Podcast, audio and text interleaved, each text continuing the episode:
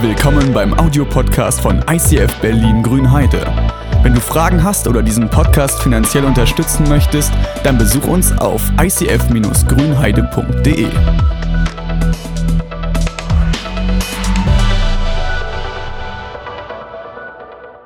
Wir starten heute in eine neue Themenreihe und die lautet Presence. Wie erleben wir die Gegenwart Gottes? Und ich glaube, das Beste, was dir heute passieren kann, ist nicht, dass du einen mega genialen Worship hörst, unter der Woche die beste Small Group überhaupt äh, besuchen kannst oder dich die Predigt herausfordert, sondern wenn Gott dich heute berührt. Es gab eine Frau in der Bibel, die ist Jesus hinterhergerannt, in der Hoffnung, ihn nur zu berühren, irgendwo an dem Saum unten, an dem letzten, an dem letzten Zipfel seiner Hose weil sie wusste, wenn ich Jesus berühre, wenn ich eine Begegnung mit Gott habe, verändert das mein ganzes Leben und sie wurde geheilt.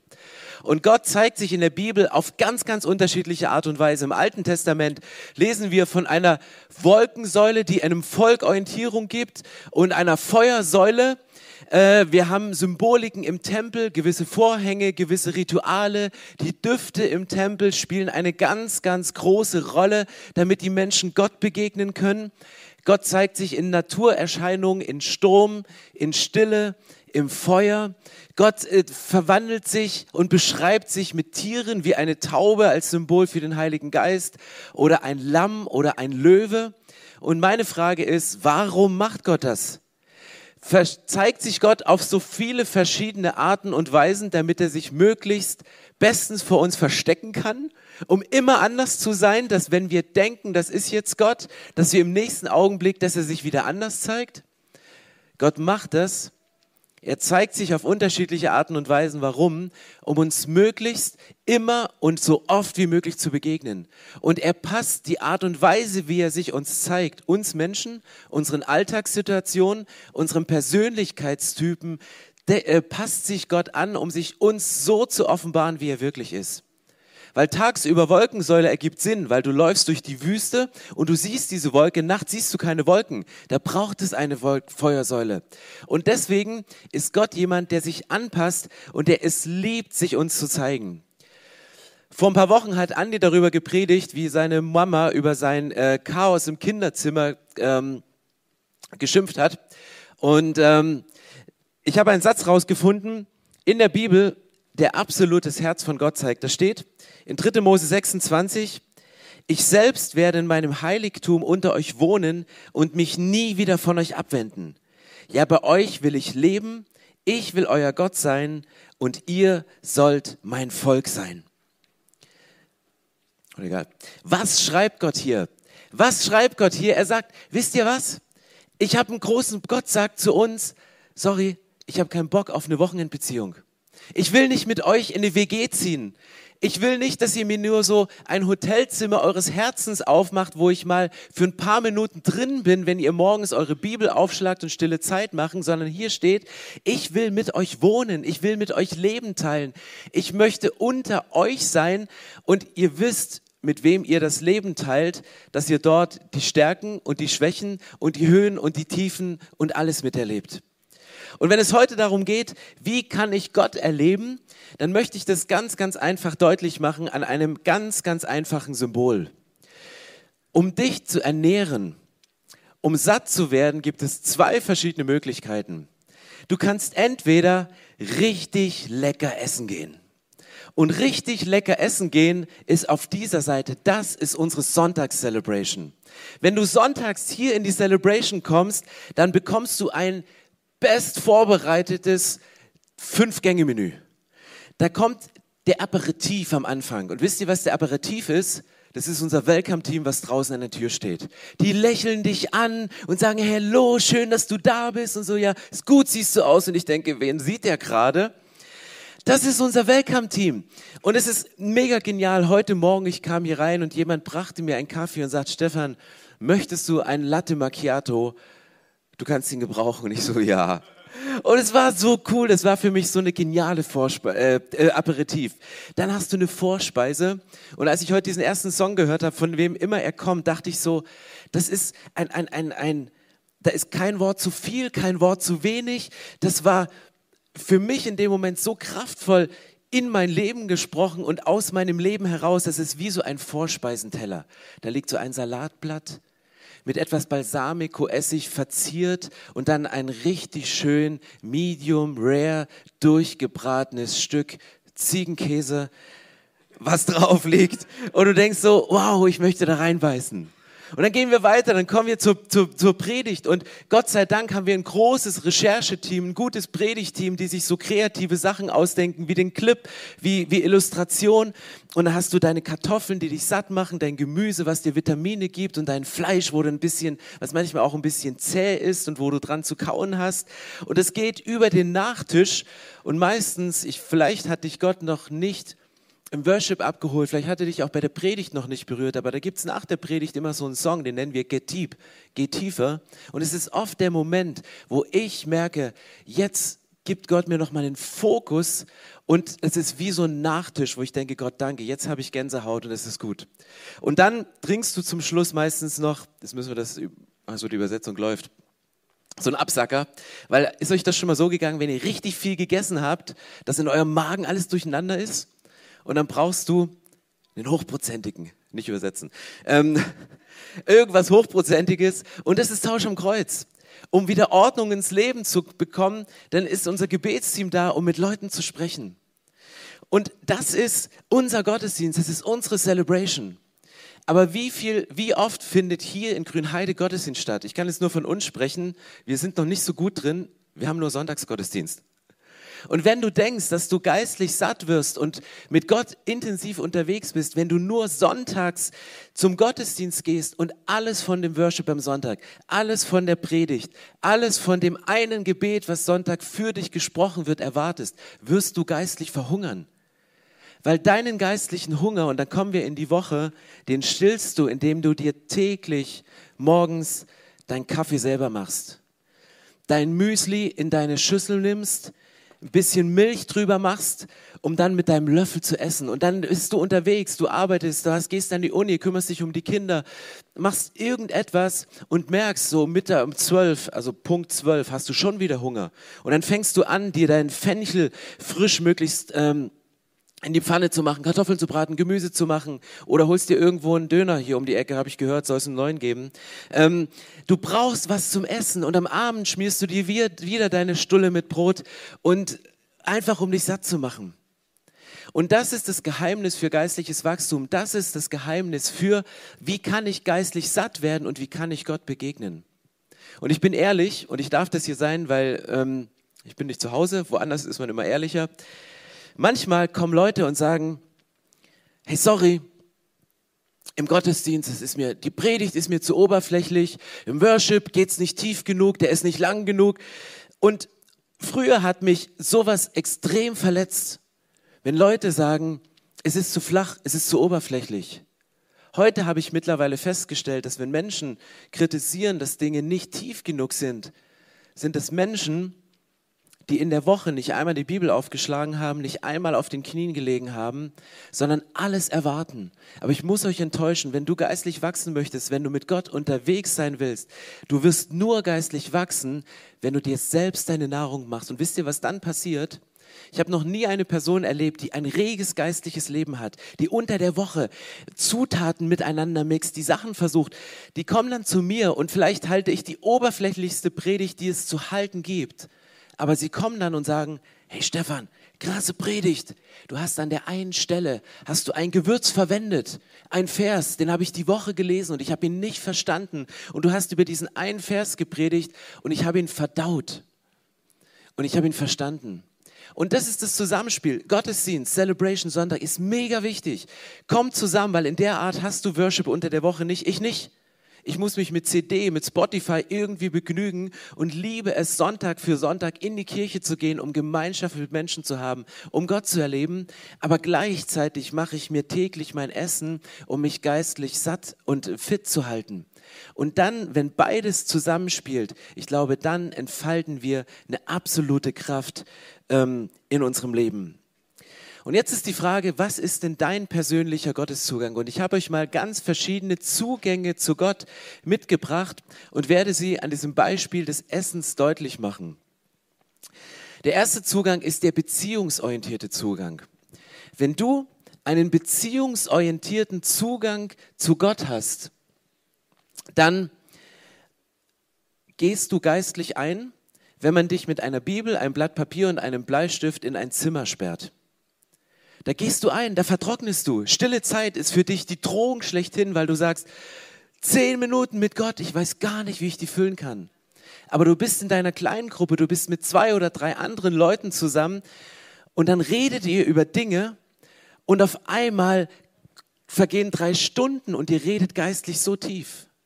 Und es ist so, als wenn du zusammenkommst und sagst, hey, ich, ich habe nicht so viel, ich, ich habe ein bisschen Mehl. Verkaufe ich übrigens nach der Celebration. 30 Euro das Gramm.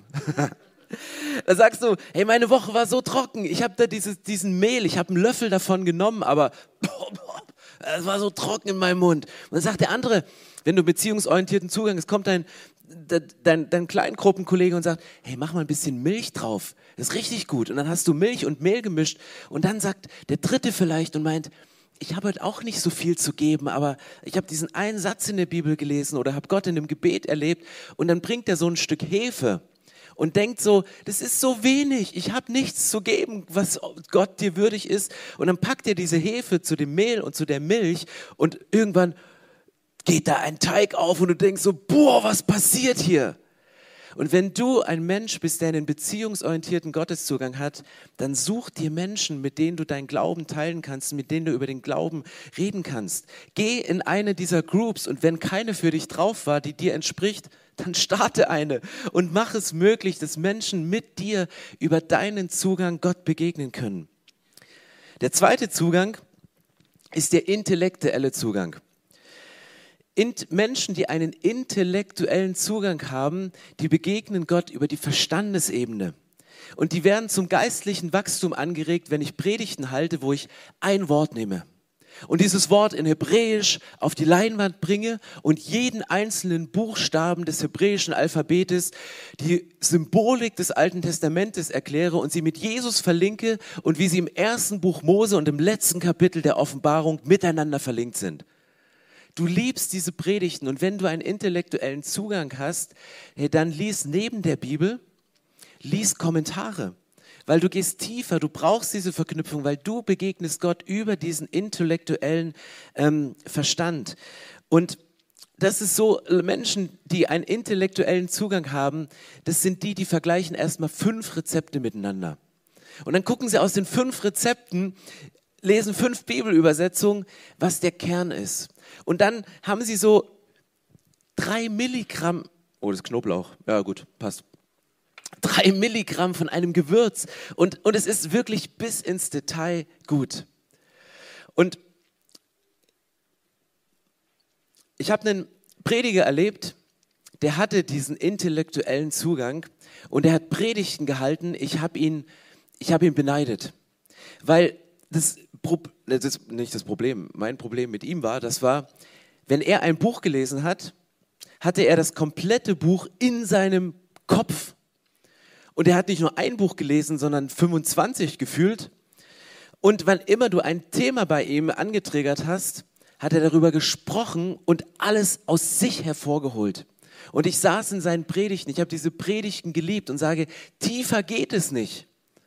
Und dann komme ich aus diesem äh, Gottesdienst raus und dann sagt eine Frau und sagt, hey, ich werde diese Kirche verlassen. Ich so, warum? Ist doch, ist doch top. Sagte, es ist mir zu wenig tief. Und ich dachte, okay, ich bin im falschen Film. Ich dachte immer, ich bin zu wenig tief, wenn ich nicht genügend intellektuell bin, wenn ich nicht genügend Fremdworte gebrauche, so dass ihr möglichst nichts versteht und rausgeht und denkt, boah, ist der gebildet, der Pastor, und ich habe keine Ahnung, ich muss die Bibel lesen. Und dann habe ich sie gefragt, was, warum sie denkt oder warum es für sie nicht zu, zu, warum es für sie zu wenig tief ist. Dann hat sie gesagt, weil der Prediger zu wenig persönliche Geschichten erzählt. Er erzählt nie was von sich.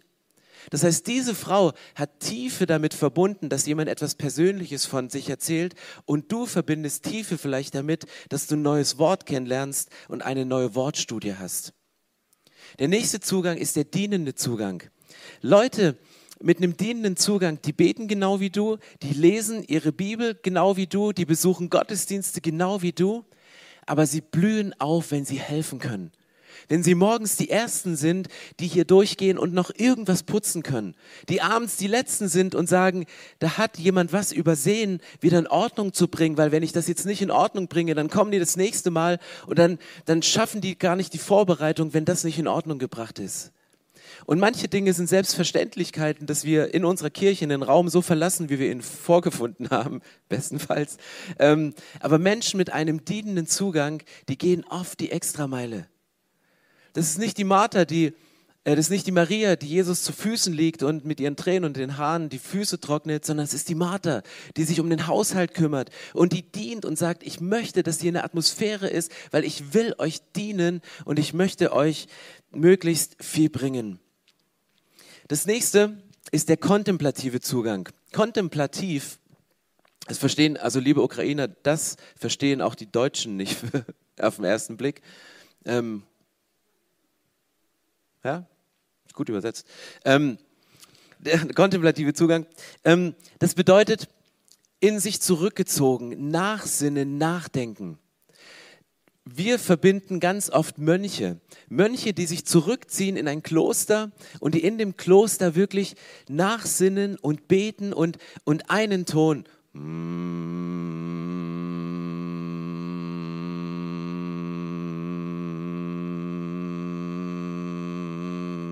Die können auf diesem einen Ton aushalten und sie begegnen in der Stille Gott. Und wenn du einen kontemplativen Zugang hast, zwei Dinge. Das erste ist, Menschen sagen dir wahrscheinlich, du bringst es zu nichts. Du schaffst doch nichts. Du arbeitest zu wenig mit. Fuck, pack doch, pack doch mal an. Tu doch mal etwas. Leute werden dir unterstellen, dass du deine Zeit verschwendest mit zu viel Zeit mit Gott. Aber ich sage euch eins, Menschen mit einem kontemplativen Gotteszugang, das sind die Menschen, die sich vielleicht 24 Stunden zurückziehen mit einem Blatt Papier und einem Bleistift. Und nach diesen 24 Stunden steht auf diesem Blatt nichts. Aber der Bleistift, der ist so kürzer geworden, weil sie in aller zehn Minuten nochmal anspitzen und überlegen, wie sie dieses eine Wort, was sie, was sie in dem Song verwenden, wie sie das aufschreiben. Und vielleicht fühlen sie sich in dem Moment auch nicht unbedingt so, als würden sie auf der Bühne stehen und tanzen, sondern fühlen sich vielleicht, wie, wie David, der Songs geschrieben hat, ziemlich schwer. Aber wenn sie nach einer Woche rauskommen, dann haben sie etwas geschrieben, was Kirchengeschichte verändert. Und es gibt Menschen, Frauen und Männer mit diesem kontemplativen Zugang, die haben die Kirchengeschichte nachhaltig geprägt. Und wenn du diesen kontemplativen Zugang hast und ich heute am Ende der Predigt sagen werde, versuche pro Tag eine Stunde mit Gott zu verbringen, dann sagen Leute mit diesem Zugang, eine Stunde? Ja, bist du bescheuert? Wieso nur eine Stunde? Ich habe doch 24 Stunden am Tag. Warum muss ich so wenig Zeit mit Gott verbringen? Das geht doch gar nicht. Und dann gibt es den nächsten Zugang und es ist genau das Gegenteil.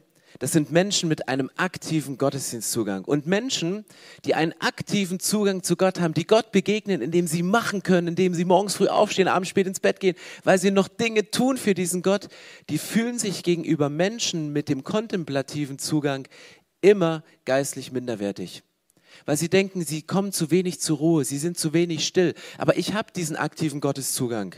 Und wir waren letzte Woche unterwegs, jeden Tag in einer anderen Stadt, jeden Tag eine andere Predigt.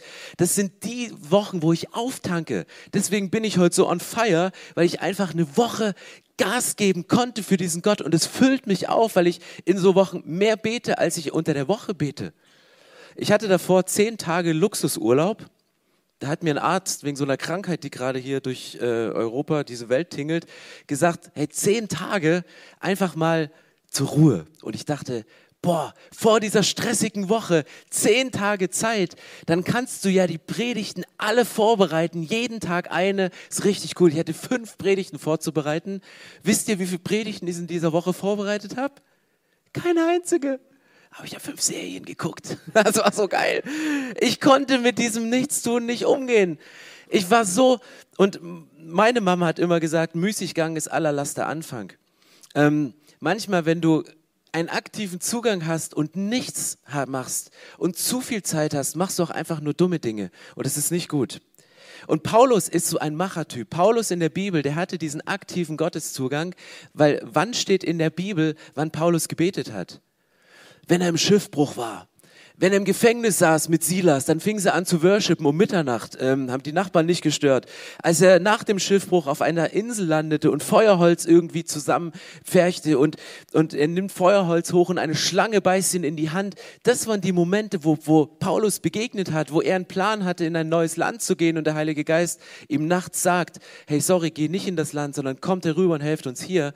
Das sind die Momente, wo Menschen mit einem aktiven Gotteszugang beten. Vielleicht hast du einen Zugang über die Schöpfung. Und den habe ich nicht, aber ich möchte euch eine Frau vorstellen, einen Videoclip, die uns schildert, wenn man einen aktiven Zugang hat über die Schöpfung, um Gott zu begegnen. Einen Zugang, den ich habe zu Gott, ist besonders über die Natur.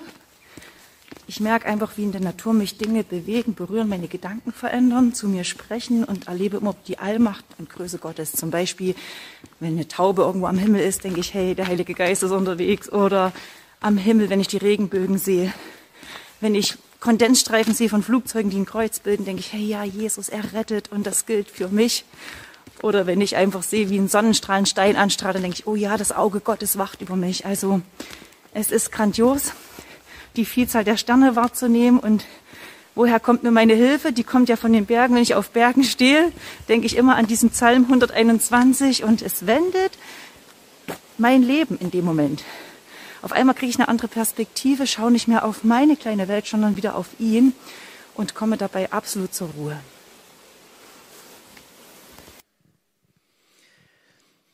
Das war Alexandra, sie leitet eine unserer Communities in Bad Lobenstein, es ist mitten in Thüringen und ich habe nicht den Zugang über die Schöpfung. Aber ich werde ab jetzt, ich habe auch, ich werde ab jetzt, nachdem ich weiß, dass das ihr Zugang ist, Dinge anders wahrnehmen. Ich habe noch nie bei sich kreuzenden Kondensstreifen am Himmel über das, was Jesus am Kreuz für mich gemacht hat, nachgedacht. Ich denke nur mal nach, hättet ihr den Flughafen nicht woanders hinbauen können. Aber nicht hier, wo wir wohnen. Oder äh, Momente, wo du da bist und sagst, hey, ich begegne Gott. Aber das ist das Geniale, wenn wir uns über Gottes Zugänge unterhalten, dann hat jeder seinen Zugang und uns inspirieren die Zugänge von anderen.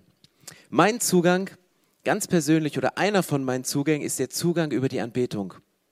Wir hatten bei uns zu Hause die Herausforderung, dass wir renovieren mussten und wir, wir, wir, wir saßen auf der Baustelle und das war so ein Moment, wo ich dachte, ich schaffe nichts. Ich, ich werde nicht fertig. Der, der Zeitplan, der drückt. Ich muss einziehen. Wir müssen diese Wohnung fertig kriegen, weil sonst schaffen wir das nicht. Ich hatte viel zu tun auf Arbeit und es war so ein Druck und ich saß in einem Raum, äh, der Estrich war gerade drin und so getrocknet, dass man draufgehen konnte. Und dann bin ich in diesen Raum reingegangen unter extremem Druck und in einem enormen Stress und habe meine Bluetooth-Box hingestellt und habe mein, mein Handy angemacht und habe folgendes Lied gehört. Ich saß in diesem Raum, hatte einen enormen Druck, Dinge schaffen zu müssen, Leuten beweisen zu müssen, dass ich Termine einhalten kann. Und dann sitze ich da und höre die Zeilen von diesem Lied, das anfängt wie alles andere kann warten es ist jetzt nichts wichtiger, es ist nicht wichtig, irgendwas zu schaffen, irgendwas zu tun, irgendwas zu beweisen, sondern Stefan, dass du hier mit mir sitzt. Und du bist vollständig, wenn du in meiner Gegenwart bist, wenn du Zeit in meiner Gegenwart verbringst und nicht, wenn du irgendwas schaffst. Und das war für mich ein Moment, wo ich Tränen in den Augen hatte und wusste, Gott spricht in dem Moment durch dieses Lied zu mir.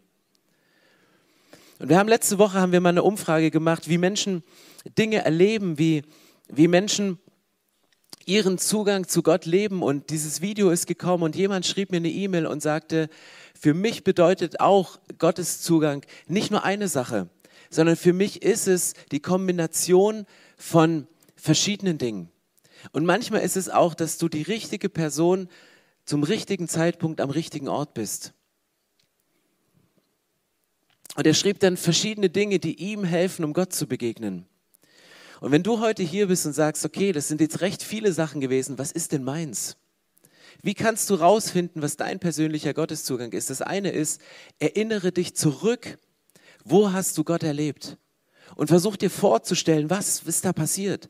War es eine große Konferenz, wo 5000 Menschen zu einer Band, die aus 50 Menschen, also Musikern und Technikern bestand, einen Saal erfüllt haben mit einem krassen Worship?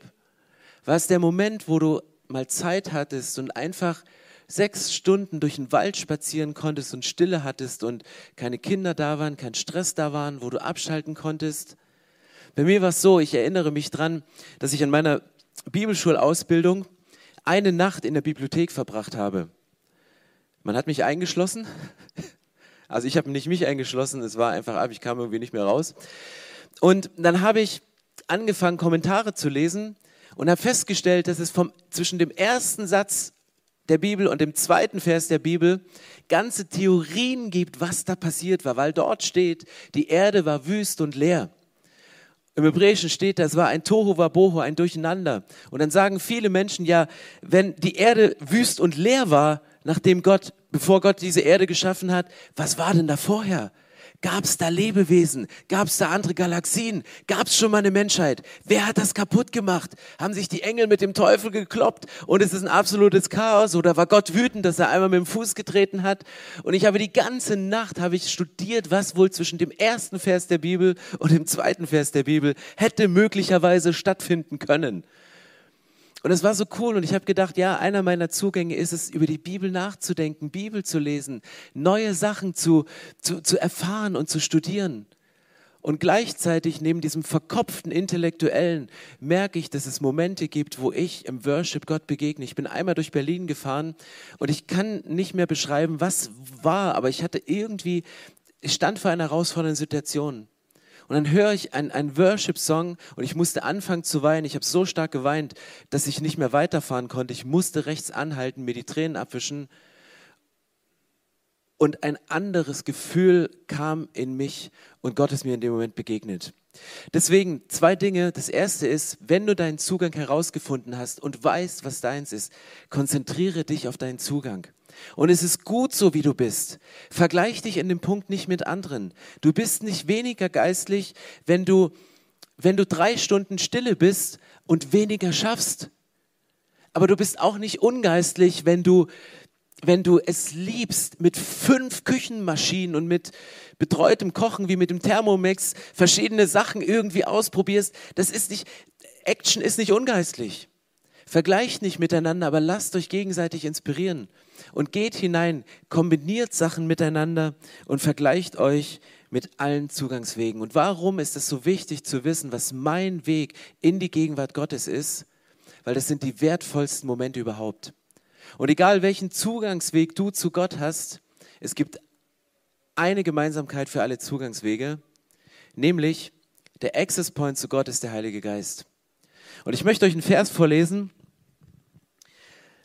der beschreibt, wie du in den Gehirnwindungen Gottes spazieren gehen kannst. Ich lese euch vor, 1. Korinther 2, da steht, und das ist der Reiz, warum ich mich hinsetze und die Bibel studiere, warum ich Worship höre, warum ich mir Zeit für die Stille nehme, da steht, was kein Auge jemals sah, was kein Ohr jemals hörte und was kein Mensch sich vorstellen konnte, das hält Gott für die bereit, die ihn lieben. Uns hat Gott durch seinen Geist sein Geheimnis enthüllt. Denn der Geist Gottes weiß alles. Er kennt auch die tiefsten Gedanken. So wie jeder Mensch nur ganz allein weiß, was in ihm vorgeht, so weiß auch nur der Geist Gottes, was Gottes Gedanken sind. Und wir, wir haben nicht den Geist dieser Welt bekommen, sondern den Geist Gottes. Und deshalb können wir erkennen, was Gott uns geschenkt hat. Was steht hier in der Bibel? Hier steht, dass wir Menschen einen Geist haben. Und es sind Gedanken, die in uns drin sind. Und deine Gedanken kennt niemand, es sei denn, du sprichst über deine Gedanken. Deine Gefühle kennt niemand, es sei denn, du sprichst deine Gefühle, es sei denn, du zeigst deine Gefühle nach außen. Aber es ist etwas, was in dir vorgeht. Und die Bibel sagt, jeder Mensch hat diesen Geist und er kennt dich richtig, richtig gut. Und genauso überträgt er das ist es auch bei Gott. Wir haben einen Ge Gott hat einen Geist und dieser Geist, der ist in Gottes Kopf unterwegs. Der geht in Gottes Gehirnwindung spazieren. Der weiß, wie Gott über Menschen fühlt. Gott empfindet in deine Situation hinein, wie es euch gerade geht, wenn ihr eure Heimat verlassen musstet und in einem neuen Kontext seid und gewohnte Abläufe nicht mehr so da sind und man auf einmal auf, auf einem Raum steht, man wünscht sich Sicherheit, ist in einer Unsicherheit. Gott kennt diese Gedanken, Gott kennt diese Gefühle. Und dann steht hier, und ich finde es von Paulus super cool geschrieben, wir Menschen, wir haben nicht den Geist dieser Welt. Wir haben nicht nur unseren menschlichen Geist in unserem Kopf, der, der unsere Gefühle uns erklärt, der unsere Gedanken offenbart, sondern hier steht, wir haben den Geist Gottes und dieser Geist, der erforscht die tiefsten Geheimnisse, die tiefsten Gedanken Gottes, was kein Mensch vorher gesehen hat, was kein Mensch, was kein Ohr gehört hat, was sich kein Mensch vorstellen kann, das hält Gott für die bereit, die ihn lieben. Und das ist der Moment, wo du in Gottes Gehirnwindung spazierst. Es ist morgen, wenn du deinen Kakao anrührst, deinen geistlichen Kakao und deine Bibel aufschlägst und sagst, Gott, bitte enthüll mir dein Geheimnis. Ich komme in einer Situation nicht weiter. Bitte zeig mir, wie du damit umgehen sollst. Zeig mir bitte, wie ich den Groll, den ich in mir habe, verwandeln kann in Frieden. Bitte offenbare dich mir. Und ich glaube, dass wenn Menschen sich Zeit nehmen, unter der Woche Gott zu begegnen, auf ihre ganz spezielle Art und Weise die Größe haben, sich morgens, mittags, abends ihre geistliche Nahrung zuzubereiten und sie aufzunehmen und in sich hineinzunehmen, dann sind das die Menschen, die am Sonntag ein Menü zaubern, wenn sie zusammenkommen. Da sitzt du daneben und sagst, alter Falter, Schmackofatz, küss dein Auge, Bruder. Hey, es ist sowas von, ah, es geht gar nicht. Und vielleicht bist du am Sonntag jemand, der sagt, ey, ich habe was zu beitragen. Und die nächste Message, die geht auf meinen Nacken. Bin dabei. Und vielleicht stehst du da und sagst, Steffen, was du am Anfang gesagt hast, hat mich tief, mega verletzt. Du hast gesagt, die Leute, die kritisieren, dass Sonntag zu wenig tief ist, dass, dass Sonntag zu wenig sind, sind die, die in der Woche nicht die Bibel aufschlagen, äh, sind die, die in der Woche nicht auf die Knie gehen. Das sind die, du hast es so, so verurteilend gesagt. Und als ich diesen Satz zum ersten Mal in meinem Kopf hatte, habe ich gedacht, kannst du das so sagen? Kannst du das so gegeneinander ausspielen? Den Sonntagsgottesdienst und die Zeit mit Gott, die du unter der Woche hast? Und dann habe ich in der Bibel gelesen, dass die Bibel sagt,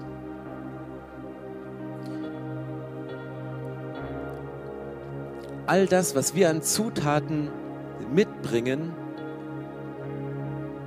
macht den Sonntag zu dem, was er ist. Und wenn Ruben so ein Zeugnis erzählt, und ich glaube ihm, dass seine Vision ist, Stadien zu füllen, und das macht er auch, das wird er machen, dann, dann steht er da und es begeistert mich mega, weil ich denke, boah krass, das ist ein Mann mit Vision, da will ich mich dranhängen. Es ist, ist genial. Und Ruben erzählt diese Geschichte aber es ist seine Geschichte. Die ist von ihm durchgekaut, vorgekaut und uns hingelegt. Wenn ich euch eine Predigt halte, dann ist es durchgekaut. Dann habe ich ein Stück Fleisch genommen und habe das in, in Teile zerlegt, habe das filetiert, habe das auseinandergenommen und, und lege euch das hin. Und ihr sagt vielleicht, ja, das ist ein leckeres Stück Fleisch. Wisst ihr, was noch, noch, noch krasser ist? Nicht dieses fertige Stückchen zu sehen, sondern Teil dessen zu sein, Dinge vorzubereiten. Und ich glaube, die krassesten geistlichen Menüs kommen dann zustande, wenn sich viele Männer und Frauen zusammentun und sagen, hey, das, was ich habe, das bringe ich. Das bringe ich rein in die Kirche, weil ich habe die Woche Gott erlebt. Aber lass mal gucken, wie andere Menschen Gott erleben, wenn wir Dinge von hier miteinander kombinieren und das zusammenbringen und dann sonntags ein Festmahl feiern, wie es vorher nicht da gewesen ist. Ja, lasst uns aufstehen und ich möchte gerne noch ein Gebet sprechen. Heiliger Geist, wir haben gerade gesagt, dass du der Access Point bist, um in Gottes Gehirnwindung spazieren zu gehen. Und deswegen bete ich, dass du jetzt mit deinem Heiligen Geist kommst und unsere Herzen erfüllst und dass du dieses nächste Lied nutzt, um zu uns zu sprechen, um Dinge zu vertiefen dass Menschen, die den Zugang über die Anbetung haben, in dem nächsten Moment spüren, dass du da bist. Dass Menschen, die einen intellektuellen Zugang haben, vielleicht eine Formulierung in dem Lied sehen und sagen, oh krass, wie genial ist das denn ausgedrückt? Diese Kombination von diesen Worten, die ist so genial. Wenn du einen aktiven Zugang hast, dann, dann geh zum Kreuz, geh zum Gebetsteam. Nimm dir Zeit, um auf die Knie zu gehen und Stille mit Gott zu nehmen. Und Jesus, ich danke dir, dass du uns so unterschiedlich geschaffen hast. Ich danke, dass wir uns so genial ergänzen können, wenn wir sonntags in einer Kirche zusammen sind, weil jeder seinen Teil dazu beiträgt, so wie du sagst in der Bibel. Wenn ihr zusammenkommt, dann bringe ein jeder etwas mit. Und wir wollen nächste Woche hier sein und ein Feuerwerk abfeuern, weil viele Menschen unter der Woche mit ihrem Zugang eine neue Facette von dir kennengelernt haben. Und Gott, ich bete, dass du in dieser Woche mit uns gehst und dass du dich uns zeigst auf deine Art und Weise, damit wir dich verstehen und damit wir dich besser kennenlernen. Und wir beten das in deinem heiligen Namen, Jesus, in der Liebe des Vaters und der Kraft des Heiligen Geistes, der uns alles übersetzt, was wir nicht verstehen und der uns den Zugang gibt, in dein Gehirnwindung spazieren zu gehen, um dich zu verstehen, wie du über uns denkst und was du über uns fühlst. Amen.